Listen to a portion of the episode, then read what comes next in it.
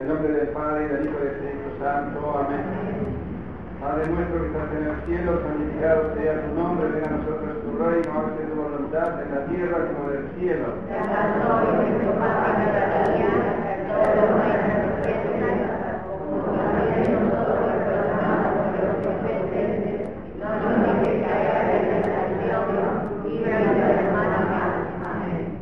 Salve María, llena de gracia, el Señor es contigo, bendita tú eres entre todas las mujeres, bendito es el fruto de tu vientre, Jesús.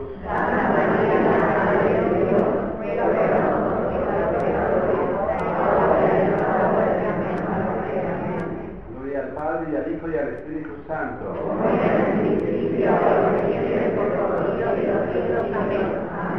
Ven, Señor Jesús.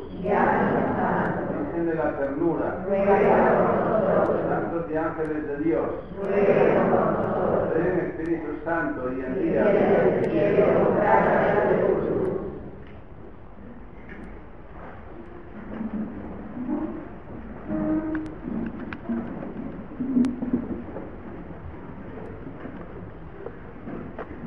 Queridos hermanos en Jesús,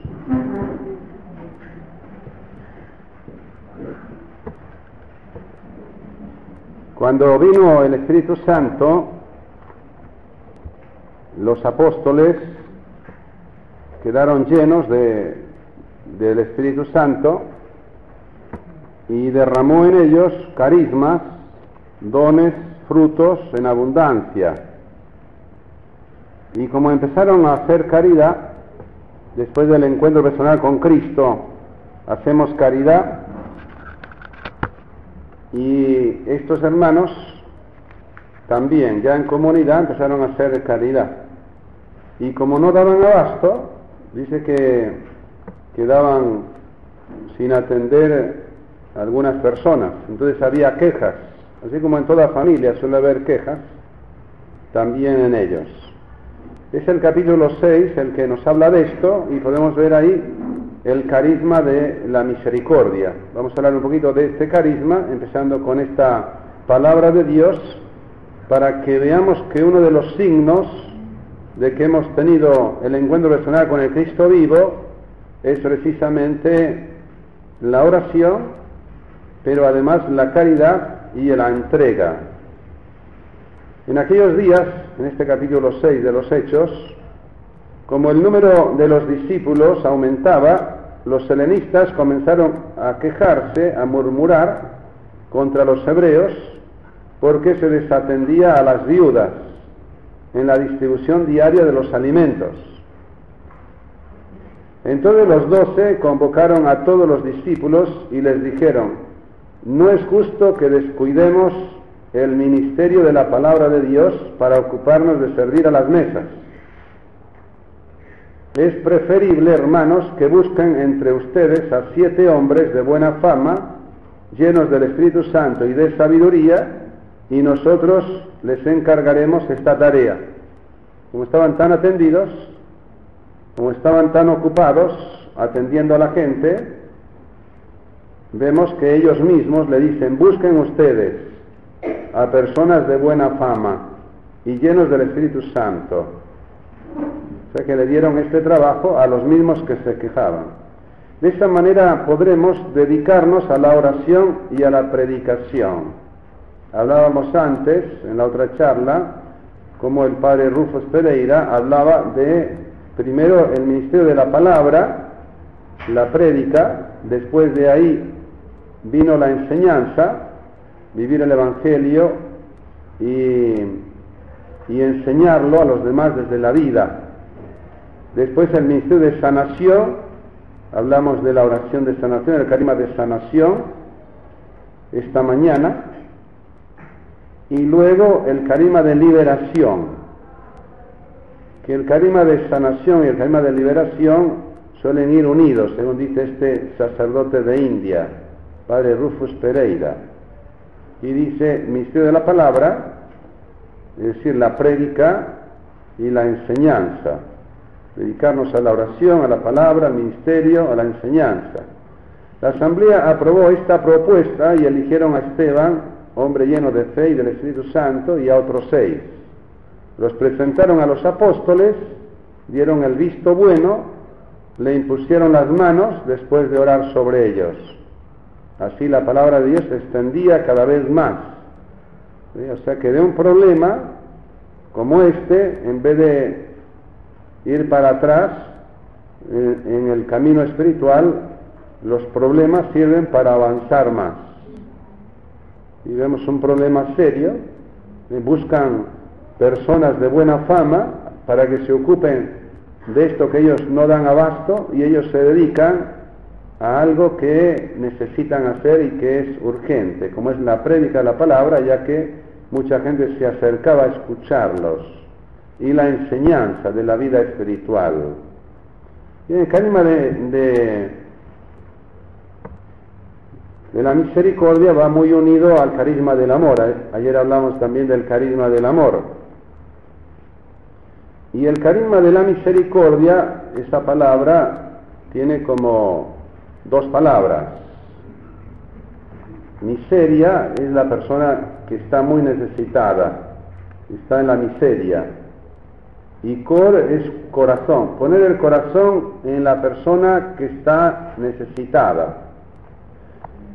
En el catecismo hemos visto siempre las obras de misericordia que son corporales y espirituales. Por ejemplo, dice dar de comer al hambriento, dar posada al peregrino, vestir al desnudo. Pone siete corporales y otras siete espirituales.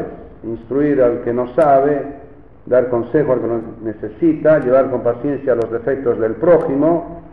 Y ahí tenemos varios, varios caminos donde podemos practicar la, la misericordia. En el capítulo en el capítulo 25 de San Mateo, ahí nos, nos va a poner una serie de cosas que es muy importante tener en cuenta. Dice que lo que hagáis con los pobres, lo hacéis con Jesús. Dice, tuve hambre y me disteis de comer. ¿Y cuándo, Señor? Cuando visteis un pobre y le disteis de comer. Estaba enfermo y me visitasteis. ¿Y cuándo, Señor? Cuando estuve enfermo y me visitasteis lo que habéis hecho con ellos, lo hacéis con Jesús. Por eso también nos puede ayudar esto para ver personas que se han dedicado a la misericordia.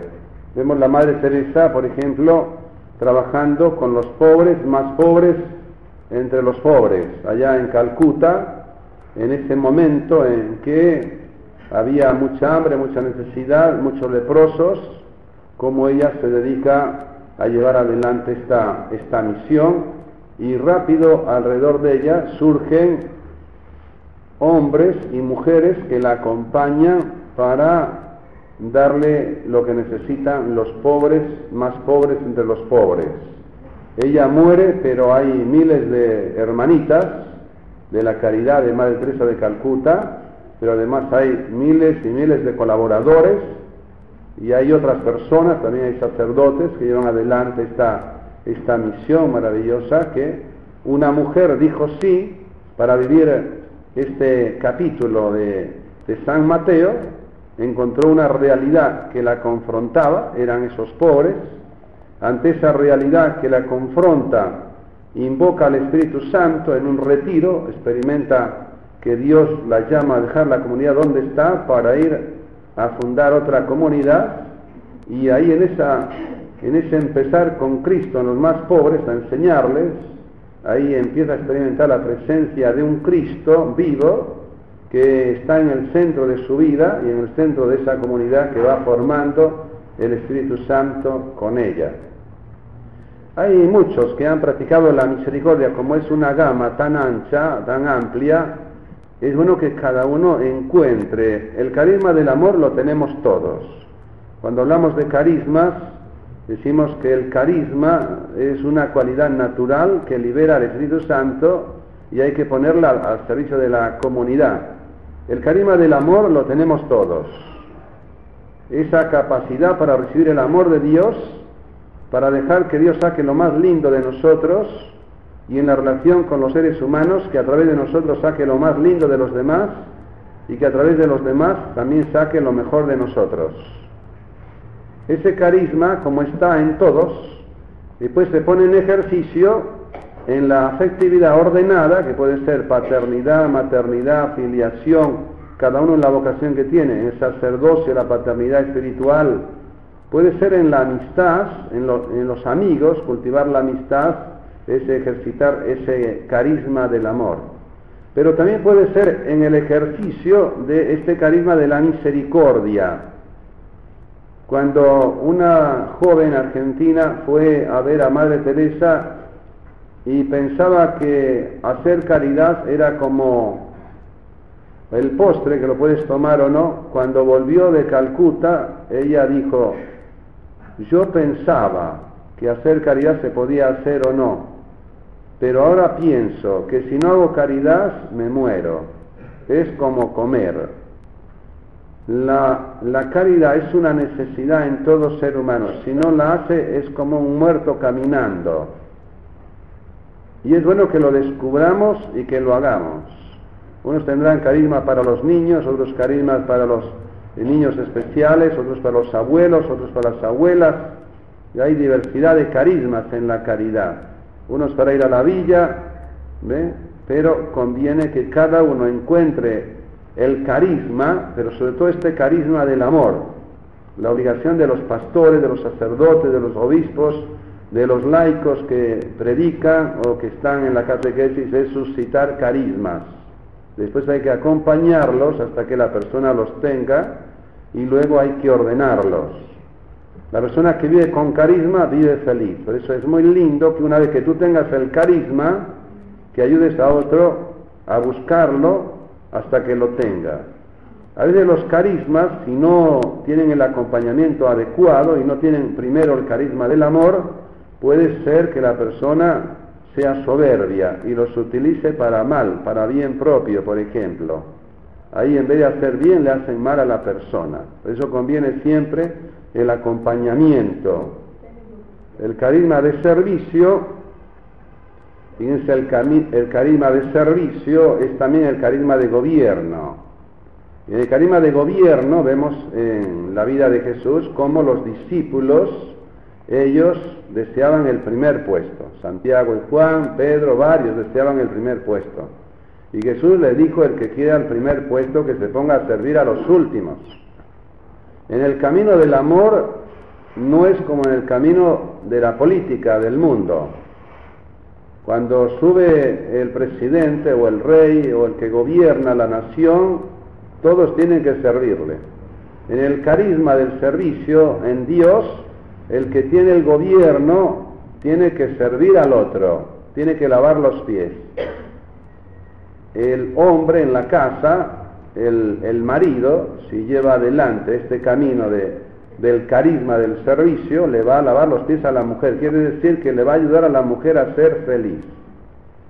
Y la madre le va a lavar los pies al marido. Y la madre y el padre le van a lavar los pies a los hijos. Le van a ayudar a ser hombres y mujeres de bien. Y el médico, si vive el, Evangelio y este cariño de servicio, le va a lavar los pies a el paciente. Lo va a tratar como ser humano, no como un objeto. Y así cada uno. Entonces hay un camino lindo para llevar adelante esta misión maravillosa que tenemos de ser felices. Cuando uno actúa así, siempre establece vínculos. El médico con el paciente, el eh, abogado con el cliente, el sacerdote con los fieles, en todos los niveles, el papá con el hijo, el esposo con la esposa, es lavar los pies, es trabajar desde abajo, servir a los últimos, trabajar con humildad. Bueno, esto es lo que encuentra San Camilo de Lely. Vamos a poner algún ejemplo para ir trabajándolo en, en todo este carisma de la misericordia, para que después nosotros también lo podamos llevar adelante. Camilo nació en la zona de, Nápoles, sus padres eran mayores, de origen noble, querían darle una buena educación, pero las circunstancias lo impidieron. La madre murió cuando él tenía 13 años, el padre no podía contenerlo por su carácter inquieto y travieso y por su adicción al juego, lo llevó a la milicia, dos años después murió el padre, y Camilo, solo y aquejado por una llaga en la pierna, fue a curarse a Roma y allí aceptó trabajar al servicio de los enfermos. Pero un día lo despidieron por andar en cosas del juego.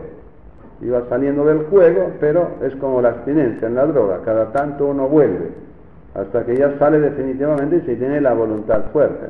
Entonces vemos que era un hombre que había estado en el vicio, de sus padres ricos, de él adolescente, sus padres ancianos, sus padres se mueren, queda ahí sin nada, vemos todo este, este camino de, un hombre que queda como abandonado y encima tiene, tiene todo este problema de la esclavitud de un vicio.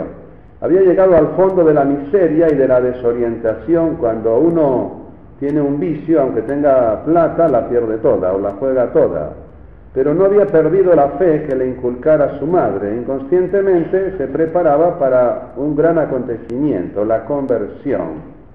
Después del encuentro personal con el Cristo vivo viene la conversión. Andaba por la calle mendigando hasta que consiguió un trabajo en un monasterio capuchino. Lo enviaron un día a un convento cercano con un recado y a su regreso sucedió que venía pensando en lo que le había dicho el padre guardián. Y mientras cabalgaba en el asno entre dos alforcas, sintió que un rayo de luz inundaba su interioridad y le mostraba su vida. Es el encuentro con Dios. En un instante Dios te muestra todo lo que ha ocurrido en tu vida y con toda verdad y con toda claridad. Se dejó caer en tierra, de lo mismo que Saulo, Pablo, le iba haciendo daño y una vez que cayó en tierra encontró la realidad. Y lloró arrepentido diciendo con insistencia, aléjate del mundo. Se decía a sí mismo, aléjate del mundo, aléjate de la esclavitud, aléjate del vicio. Cuando llegó a destino, emprendió una vida de oración esto que decíamos ahí de los apóstoles, para dedicarse a la oración y no caer en el activismo, y quiso quedarse con los frailes capuchinos, pero la herida de la pierna se volvió a abrir y tuvo que regresar al mismo hospital.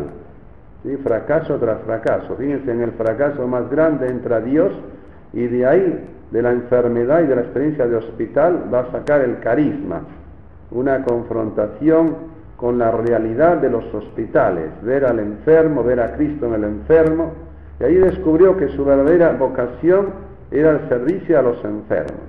Es una confrontación con la realidad.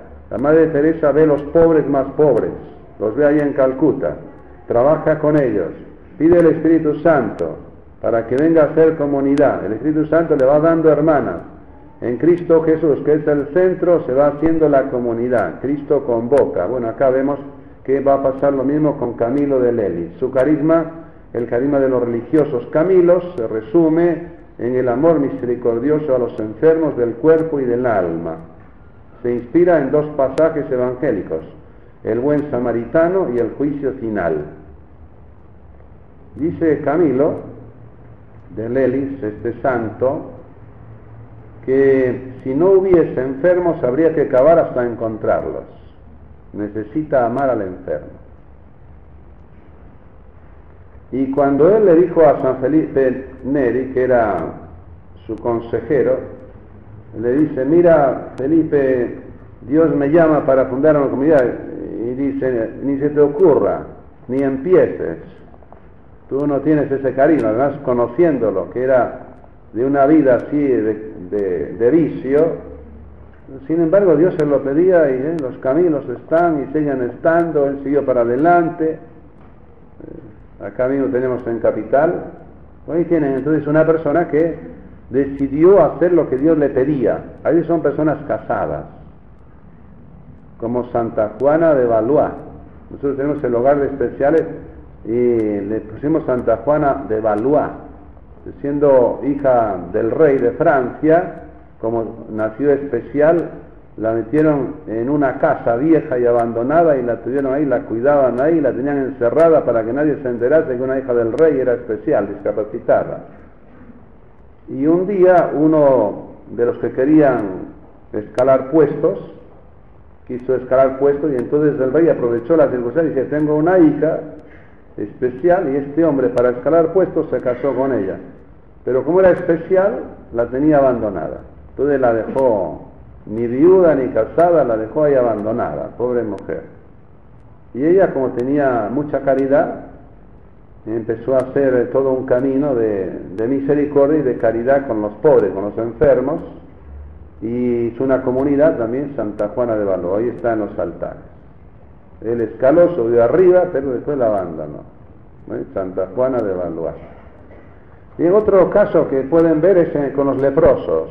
Ahí eh, el beato Damián de Beuster. Este sacerdote jovencito quiso trabajar con los...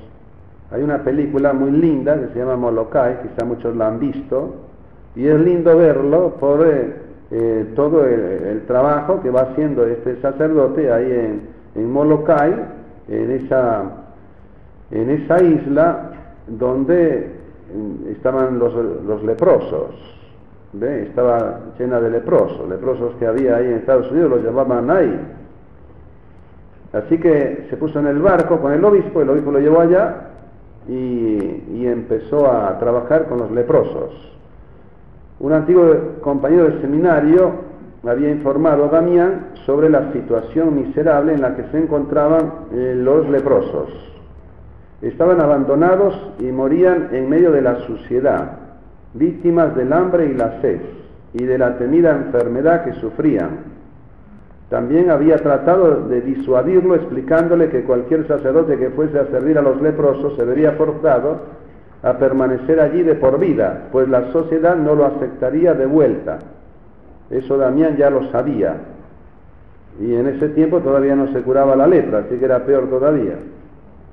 Como también sabía que era muy probable que se contagiase, pero con firme confianza en Dios había resuelto atenderlos.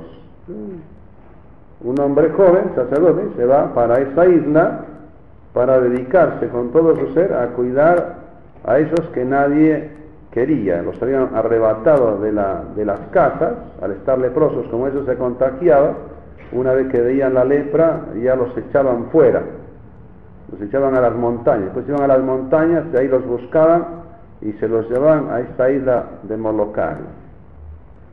Una vez en la isla el padre Damián se dedicó con todo su ser a aquellos desgraciados, lavaba y vendaba heridas, construía casas para ellos, les aconsejaba, les animaba y hasta fabricaba sus ataúdes. Y con frecuencia la lepra los iba comiendo y terminaba con sus vidas. Pasaron 12 años. En 1985 la isla ya no es un estercolero repugnante, hay jardines, hay viviendas, hay campos con verduras y flores, caminos, escuela, iglesia, caras más alegres y corazones consolados. Al acabar el canto de entrada de la misa, el padre Damián los saluda. Queridos hermanos, nosotros los leprosos. Ahí él mismo ha tenido ya la lepra y ya termina al poco tiempo sus días leproso. Así que es un beato también para ver de qué manera también el ejercicio de la caridad hace uno con los demás.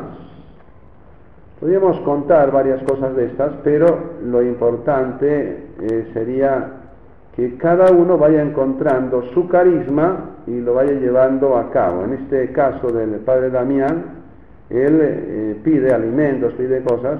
En la película ahí se conecta con, no sé si es un pastor inglés, un hermano cristiano evangélico o algo así, y le manda cantidad de medicinas y demanda cantidad de cosas. Así que también eso es bueno para este momento de ecumenismo. Yo mismo en, los hogares he experimentado, además de cantidad de cosas lindas, que siempre hacer caridad nos hace bien, que eh, vienen a ayudar eh, sin distinción de gente, vienen a ayudar a los ateos. yo no creo. Vino un día uno allá de, la zona de Andorra, dice, yo soy ateo, pero igual quiero ayudar a los pobres. Un día vino un hermano cristiano ahí de las Toninas y dice, yo quiero ayudar a los chicos del hogar. Digo, pero no hay cosas en tu iglesia para hacer, yo quiero ayudar a los chicos del hogar, me dijo. Y ahí en el amor no hay distinción. Igual te ayuda un judío, que un musulmán, que un ateo, que un budista en el amor tenemos un mismo lenguaje todos. Es, bueno eso también para ir aprendiendo, para ir también compartiendo, ¿no? Nosotros de los hogares tenemos muchos testimonios. Por ejemplo, alguien que se casa y me dice, quiero casarme allá y quiero darle a los hogares esto, pero tú lo necesitas para hacer tu casa porque no tienes nada. Dice, yo tengo esta idea y quiero que me escuche y quiero dejar esto para los chicos del hogar. Entonces hay corazones muy lindos. Una mucama que trabaja, gana 200 pesos en ese momento, ¿ven? Al mes, dice, quiero dar la mitad de mi sueldo para el hogar. Un concejal que dice, este es mi primer sueldo, lo quiero dar al hogar. Yo le dije a la mucama, pero tú lo necesitas, sí, pero mi corazón me dice esto y tengo que hacerlo. Vean la variedad de cosas lindas, ¿no? Donde uno encuentra que la gente en eso colabora, comparte, le gusta compartir. Y después Dios los bendice, los multiplica. Y los que más comparten son los enfermos. Pero estás enfermo, tú necesitas, no, yo quiero compartir. Es una necesidad de hacer caridad porque la caridad sana, ejercicio de la misericordia. Si oyen a los psicólogos y a los médicos, muchos de cáncer se sanan haciendo caridad. Es lo que dice la palabra de Dios. Entonces, primero acude a Dios, lo segundo reconcílate con Dios, lo tercero haz caridad. Haciendo caridad se desarrollan dentro de uno, uno unas capacidades para recibir amor y dar amor tan lindas ¿eh? que la persona se alegra en todo su ser y eso la sana. Lo que enferma es la tristeza, la angustia. El amor sana. Todo esto es bueno para ir trabajándolo y que cada uno lo vaya trabajando de la mejor manera y lo vaya poniendo en práctica, dado que es muy importante este carisma de la misericordia y una vez que está el encuentro personal con el Cristo vivo, nosotros vemos ahí en la Biblia cómo los apóstoles se dedicaban a la oración, se dedicaban a hacer caridad y no daban abasto y perdían la oración. Entonces un problema sirvió para ordenar, para multiplicarse, para delegar, para hacer todo un camino que es el que hace el Espíritu Santo y un problema, de un problema trae soluciones. Por ejemplo, Pablo se fue con Bernabé en un primer viaje para evangelizar y en el segundo viaje quería ir Marcos y le dice Bernabé, nos llevamos a Marcos y Pablo dice, si va Marcos yo no voy. En vez de un viaje van dos. Va Bernabé con Marcos y va Pablo con Silas. fíjense, de un problema, en vez de quedar todo parado, como suele pasarnos a nosotros, en el Espíritu Santo de un problema sale una bendición. Dice la, la capacidad que tiene el Espíritu Santo para multiplicar, para propagar. Cuando uno va en Dios va completamente libre, no te para nadie, no te ata nadie. Hay gente que da un paso y ya se traba. Pero esta gente va como volando. No la traba nadie. Cuando la quieren trabar ya pasó de largo. Una capacidad impresionante porque van en Dios. Y como Dios maneja la historia y maneja todo, entonces no pueden con ellos. Fíjense, con 12 pudieron evangelizar toda la costa del Mediterráneo, después de ir pasando por todo el mundo, y eran 12 hombrecitos, no eran ricos ni, grandes personalidades. Después vino Pablo, sí, él era preparado, pero los 12 eran personas humildes, sencillas. Bien, en este último día del retiro también hablamos de la caridad con uno, el ejercicio de la misericordia, tener misericordia con uno. Siempre cuando uno trata mal al otro quiere decir que se trata mal a él. Y si esto ocurre, quiere decir que tiene un programa enfermizo. Entonces hablamos de un programa saludable para que cada uno, si ya lo tienen, yo veo que hay unos cuantos que ya lo tienen, le dicen al otro, ayer mismo nos decían en los testimonios, la mamá que le decía a la hija, alégrate, alégrate, que siempre lo contamos, pero es bueno contarlo y hacerlo. Después otra madre ahora al hijo también. Y la mujer al marido, el marido a la mujer. Y entonces se va multiplicando eso y es lindo. Es un programa lindo, es un programa saludable. Porque si estaba la hija triste, ella se entristecía, contaba ayer y no quería ver eso.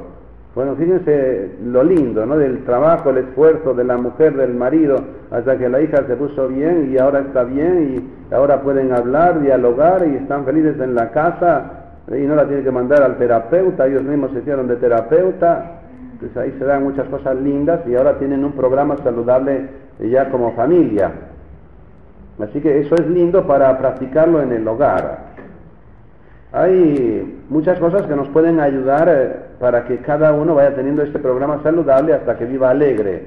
Yo le voy diciendo cosas y conviene que cada uno vaya haciendo este programa saludable y que, aunque sea en algo pequeñito, siempre en los ejercicios uno va dando cosas y habla del tema del el plan de Dios, que estemos alegres, que amemos, y después habla de lo que quita la alegría, que es el pecado, la falta de amor a Dios, a uno mismo, a los demás. Entonces uno va trabajando la sanación interior, va trabajando para que se sane la persona y para que salga de esa traba que le impide estar alegre. todo esto es lo que hemos ido hablando en los ejercicios, de una manera nueva, también hablando de carismas, como está este libro de carismas, y hablando también del otro libro, de amar con todo el corazón, de las etapas de la vida, porque ahí suelen estar los problemas que impiden estar alegres.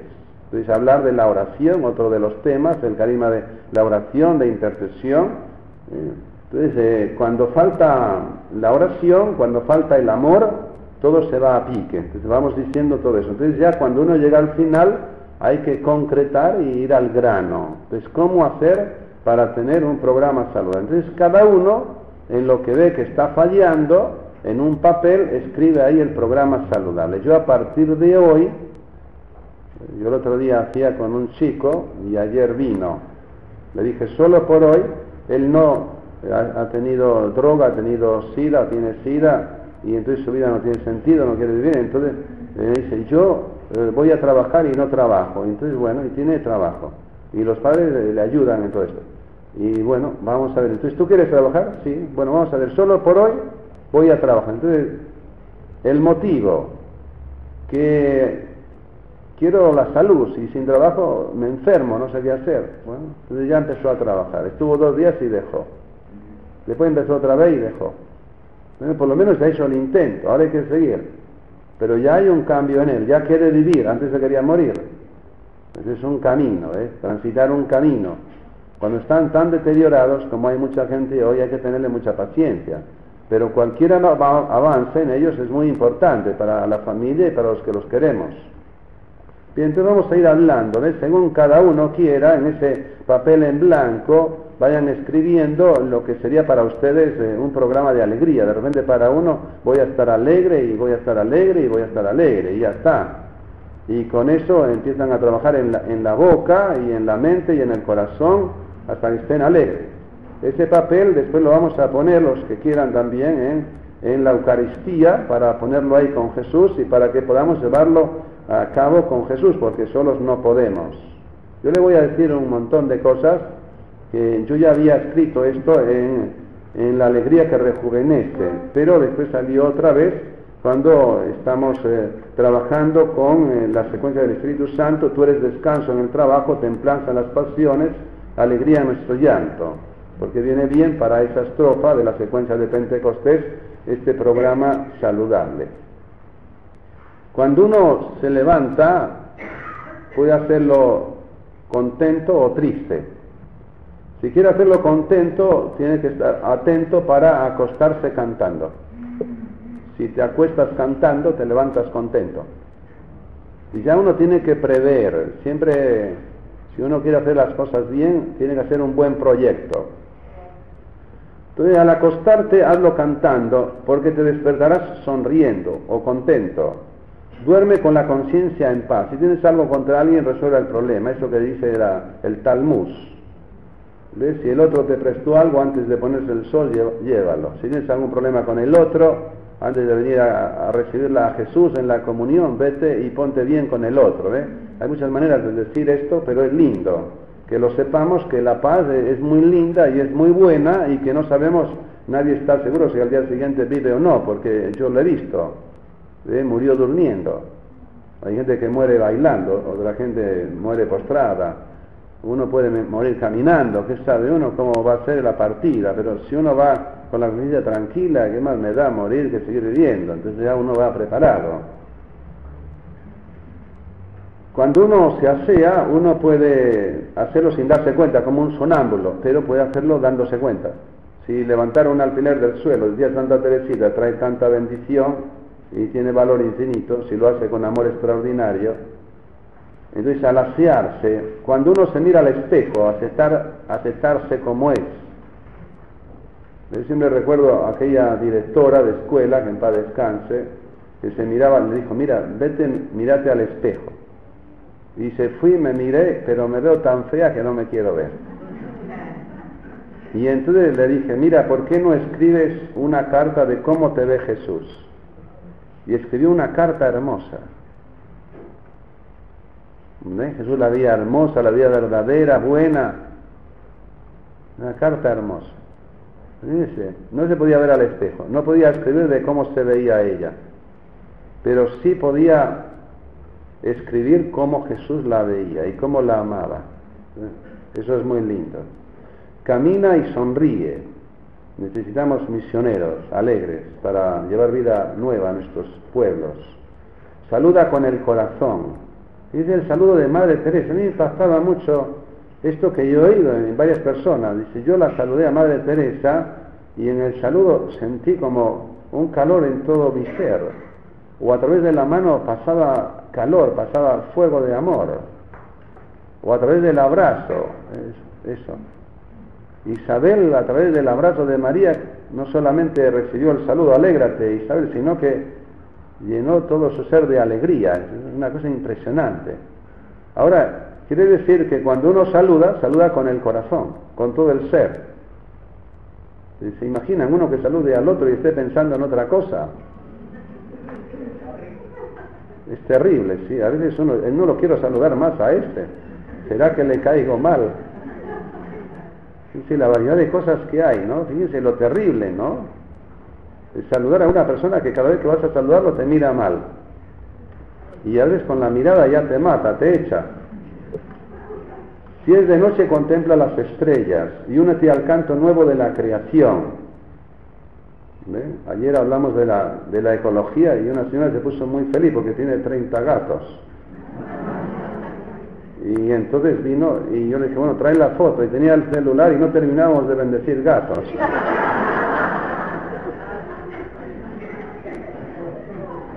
Un día llevaron un perrito, Bambi, algo así le decían, y estaba enfermito, ya se moría, pobrecito. Y entonces le di la bendición y se sanó, porque ve que San Francisco bendecía a los animales. Yo te llevaron una tortuga, y digo, usted tuvo suerte porque la tortuga vive 100 años. Dice, pero se me está muriendo con solo 25 años. Le dimos la bendición y también se sanó. Los animales se sanan así, con bendición. A veces el Señor los sana. ¿eh? Pero es bueno saber esto, ¿no? Y que está el día de la bendición de los animales de la ecología, ¿eh? bendecir la tierra, los campos, ¿ves? se bendice todo. Bendecir las vacas, a veces se mueren todas las vacas, se arruinan los campos, a veces hay plagas. Esto es bueno saberlo. Pero muy esta señora se puso tan contenta porque hablamos de la ecología, pero de los mosquitos, ¿eh? hay que tener cuidado. Hay que tener cuidado con los mosquitos. ¿eh? Entonces respira el aire agradeciéndote, agradeciendo a Dios. Toma el desayuno también, bendiciendo. Fíjense que San Benito bendecía todo. Cuando bendijo el vaso de vino, ahí se salvó. Y no se hubiese muerto. Se rompió el vaso. Hay gente que siempre bendice el viaje. Y a veces bendice al niño a la mañana antes de ir al colegio. Son costumbres muy lindas. No las pierdan. Ustedes vean, yo les digo cosas, después ustedes hacen lo que quieran, pero sería lindo que cada uno haga un programa saludable. Habla primero con Dios que te ama. Lee pensamientos positivos, llévalos a la vida. Habla de eso. Si yo hablo de la alegría, pienso en la alegría, estoy alegre. Ya voy alegre. Si yo hablo del cielo, pienso en el cielo, ya eh, voy un camino lindo. Habla poco y bien. Cuando uno habla mucho es difícil que hable bien, después se tiene que... se pone mal, remuerde el corazón. Hablar mucho y bien es imposible. Ayuda a los necesitados, cumple lo que prometes. Trátate bien, con buen humor, el arte de reírse de uno mismo y así con los demás. El buen humor es reírse con el otro. La ironía es reírse del otro. La ironía está mal. No hace falta cuentos verdes para hacer reír a la gente. ¿Ven? Yo a algunos ya les conté lo de mi mamá cuando estábamos allá ahora en, agosto, que, decía que peleaban dos de, un lugar así pobre y, y, una le dijo a la otra, ya enfadada, le dice, pero tu marido está en la cárcel. Y dice, sí, porque lo llevaron, pero él no quería ir. Entonces, sí, es una cosa tan sencilla y hace reír. Porque si uno dice, ¿qué gracia tiene eso? No tiene. No tiene nada de cuento verde, ni pero fíjense, ¿ve? es una cosa sana, saludable. ¿Ve? hay cosas así, ¿no? Hay gente que tiene ese, ese buen humor. Dice, haz el trabajo con amor. Expresa tus sentimientos sobre el papel. Cuando uno trabaja o hace la comida o lo que sea con amor, siempre le sale bien. Cuando lo hace con odio, todo le sale mal.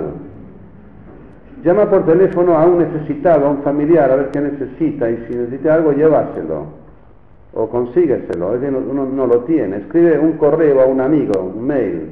Cultiva la amistad, escucha a los pajarillos, contempla la realidad, sé instrumento de unidad.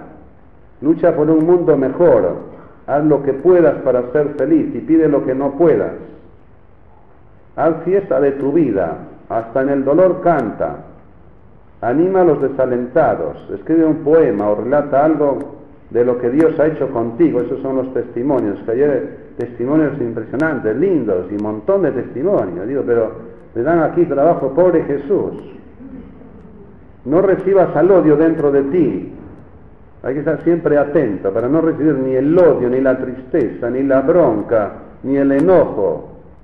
Eh, cualquier eh, descuido es terrible, se te mete adentro, después no, no lo sacan ni los médicos, ni los psicólogos, ni los psiquiatras, ni las pastillas te sacan eso. Tienes que ir a Jesucristo que tiene poder y ahí lo saca todo. Encuentra en el error la verdad, es normal que tengamos errores. Crea espacios de libertad. Aprende a mirar con ternura. Mirar desde Dios. Esto que decíamos, estate atento. Si el otro está mal, no te pongas mal. Trátalo bien. Si el otro está mal, gánalo hasta que no esté bien, no lo dejes tranquilo. Ocúpate de hacer cosas sin preocuparte. Delega tareas. Construye redes de ternura. Da buenos consejos. Mira una flor a veces uno ve a uno de los orientales escuchando una flor. Hagan la prueba. La flor tiene una irradiación de amor. Escucha una flor. Escucha una flor. Siempre uno la huele o la mira, pero escuchar una flor. Hay flores que no huelen, otras huelen maravillosamente. Lo mismo le pasa a los seres humanos. Fíjense, de olor a cielo a olor a infierno, fíjense, hay que desarrollar el olfato. Hay lugares que huelen a azufre, otros huelen a tomillo, pero también los seres humanos, de uno a otro, vean la variedad de olores que hay. A veces una persona viene y yo le digo, fumas mucho, y dice, ¿cómo lo sabes?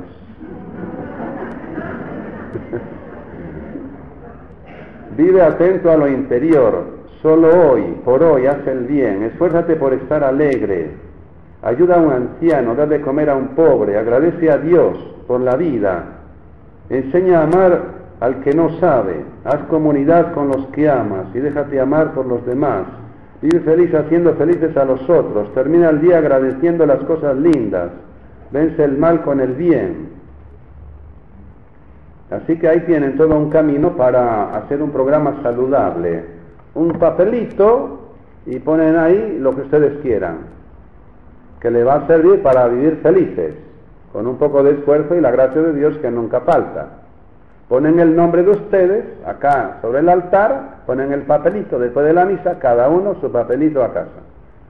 Y cada tanto lo leen, a ver qué viven y qué no viven. Lo que viven para seguir viviendo, lo que todavía no viven para seguir exhortándose, hasta que lo hagan realidad. Análisis de la realidad, programa saludable, programa enfermizo. Si estás siempre de cama, mal te veo. ¿Ven? Ahora fíjense, ¿no?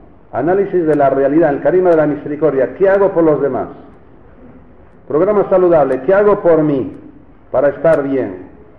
¿Qué hago por los demás para que sean felices, están unidos? Análisis doctrinal. ¿Qué me dice la fe? Que si yo estoy bien, es fácil poner bien a los demás. Es como una diversión, es la mejor diversión, amar. Después, diagnóstico. Si no haces caridad, si no estás bien, si tienes un programa enfermizo, ¿eh? estás en terapia intensiva.